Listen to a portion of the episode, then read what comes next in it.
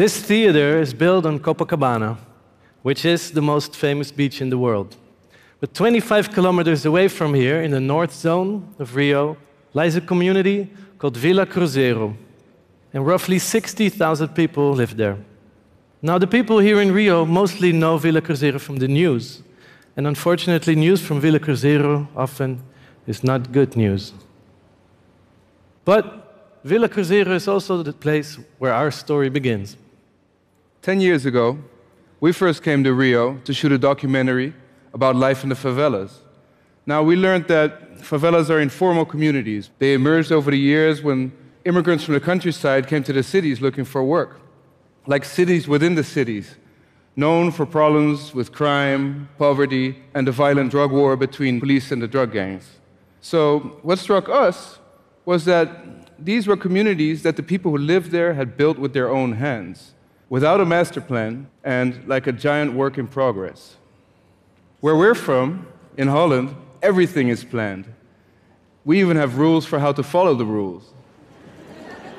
So, the last day of filming, we ended up in Vila Cruzeiro and we were sitting down and we had a drink. And we were overlooking this hill with all these houses. And most of these houses looked unfinished. And they had walls of bare brick. But we saw some of these houses that were plastered and painted. And suddenly we had this idea what would it look like if all these houses would be plastered and painted? And then we imagined one big design, you know, like one big work of art. Like, who would expect something like that in a place like this? So we thought, would that even be possible? So first we started to count the houses, but we soon lost count.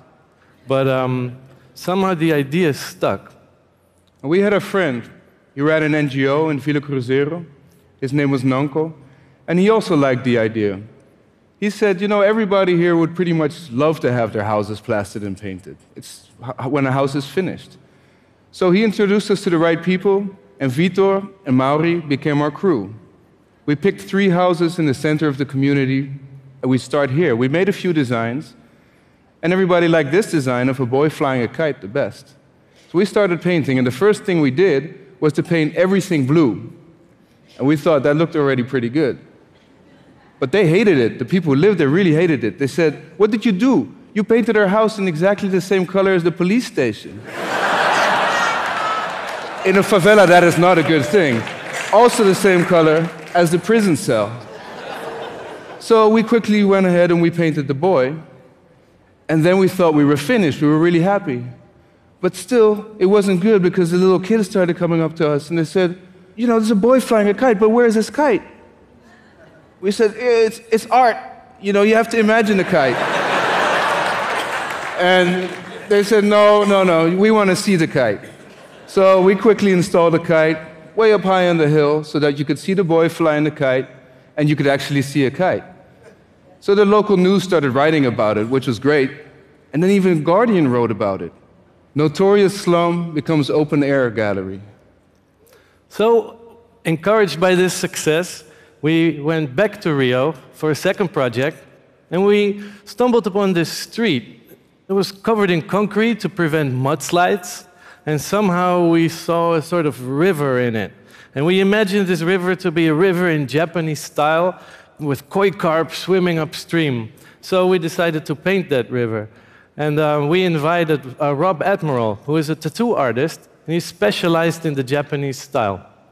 So little did we know that we would spend almost an entire year uh, painting that river together with uh, um, Giovanni and Robinho and Vitor, who lived nearby. And uh, we even moved into the neighborhood when uh, one of the guys that lived on the street, Elias, told us that we could come and live in his house together with his family, which was fantastic.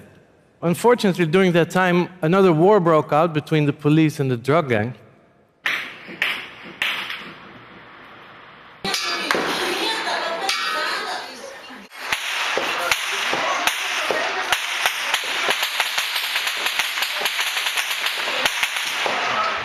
we learned that during those times, um, people in communities really stick together during these times of hardship. But we also learned a very important element the importance of barbecues. because when you throw a barbecue, it kind of turns you from a guest into a host. So we decided to throw one almost every other week, and we got to know everybody in the neighborhood.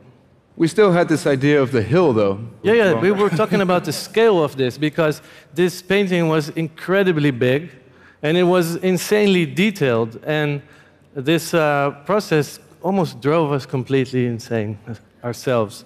But um, we figured that maybe during this process, all the time that we had spent in the neighborhood was maybe actually even more important than the painting itself. So after all that time, this hill, this idea was still there. And we started to make sketches, models, and we figured something out. We figured that our ideas, our designs had to be a little bit more simple than that last project so that we could, you know, paint with more people and cover more houses at the same time.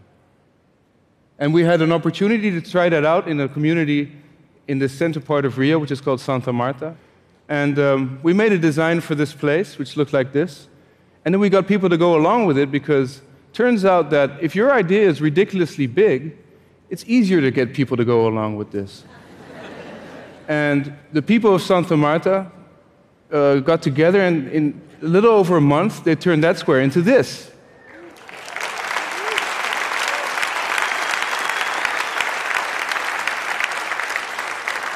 And this image somehow went all over the world. So then we received an uh, unexpected phone call from the Philadelphia Mural Arts Program. And um, they had this question if this idea, our approach, if this would actually work in North Philly, which is one of the poorest neighborhoods in the United States. So uh, we immediately said yes. Um, now, we had no idea how, but it seemed like a very interesting challenge. So we did exactly the same as we did in Rio, and we moved into the neighborhood and started barbecuing.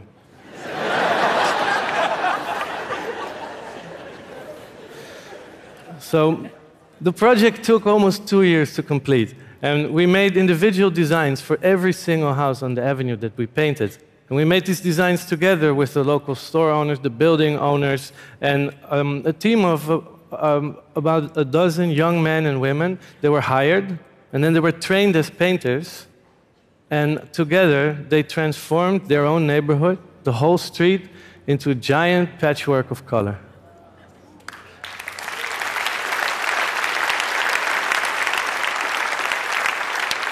And, and at the end, the city of Philadelphia thanked every single one of them and gave them like a merit for their accomplishment. So now we had painted a whole street. How about we do this whole hill now? We started looking for funding, but instead, we just ran into questions like how many houses are you going to paint? How many square meters is that? How much paint are you going to use? And how many people are you going to employ? And we, we did try for years to write plans, you know, for the funding and answer all those questions. But then we thought, you know, in order to answer all those questions, you have to know exactly what you're going to do before you actually get there and, and, you, and start. And maybe it's a, it's a mistake to think like that. It would lose some of the magic that we had learned about that if you go somewhere and you spend time there, you can let the project grow organically and have a life of its own. So what we did is um, we decided to, to take this plan and strip it away from all the numbers, you know, and all the ideas and presumptions, and just go back to the base idea, which was to transform this hill into a giant work of art. And instead of looking for funding, we started a crowdfunding campaign, and in a little over a month, more than 1,500 people got together and donated over $100,000. So for, the, for us, this was an amazing moment because now, because now we, we finally had the freedom to use all the lessons that we had learned and create a project that was built the same way that the favela was built, from the ground on up, bottom up, with no master plan. So we went back and we employed Angelo, and he's a local artist from Vila Cruzeiro, very talented guy, and he knows almost everybody there. And then we employed Elias, our former landlord, who invited us into his house, and he's a master of construction. Together with them, we decided where to start.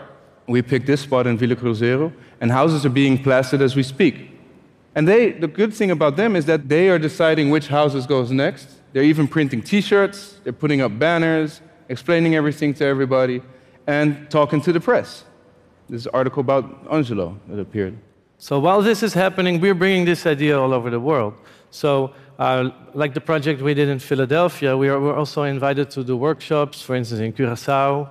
Uh, and right now, we're planning a huge project in Haiti. So, the favela was not only the place where this idea started, it was also the place that made it possible to work without a master plan, because these com communities are informal. This was the inspiration. And in a communal effort, together with the people, you can almost work like in an orchestra where you have 100 instruments playing together to create a symphony. So we want to thank everybody who wanted to become part of this dream and supported us along the way. And we are looking at continuing. Yeah, and so one day, pretty soon, when the colors start going up on these walls, we hope more people will join us and, and you know, join this big dream. And so that maybe one day the whole of Vila Cruzeiro will be painted. Thank you.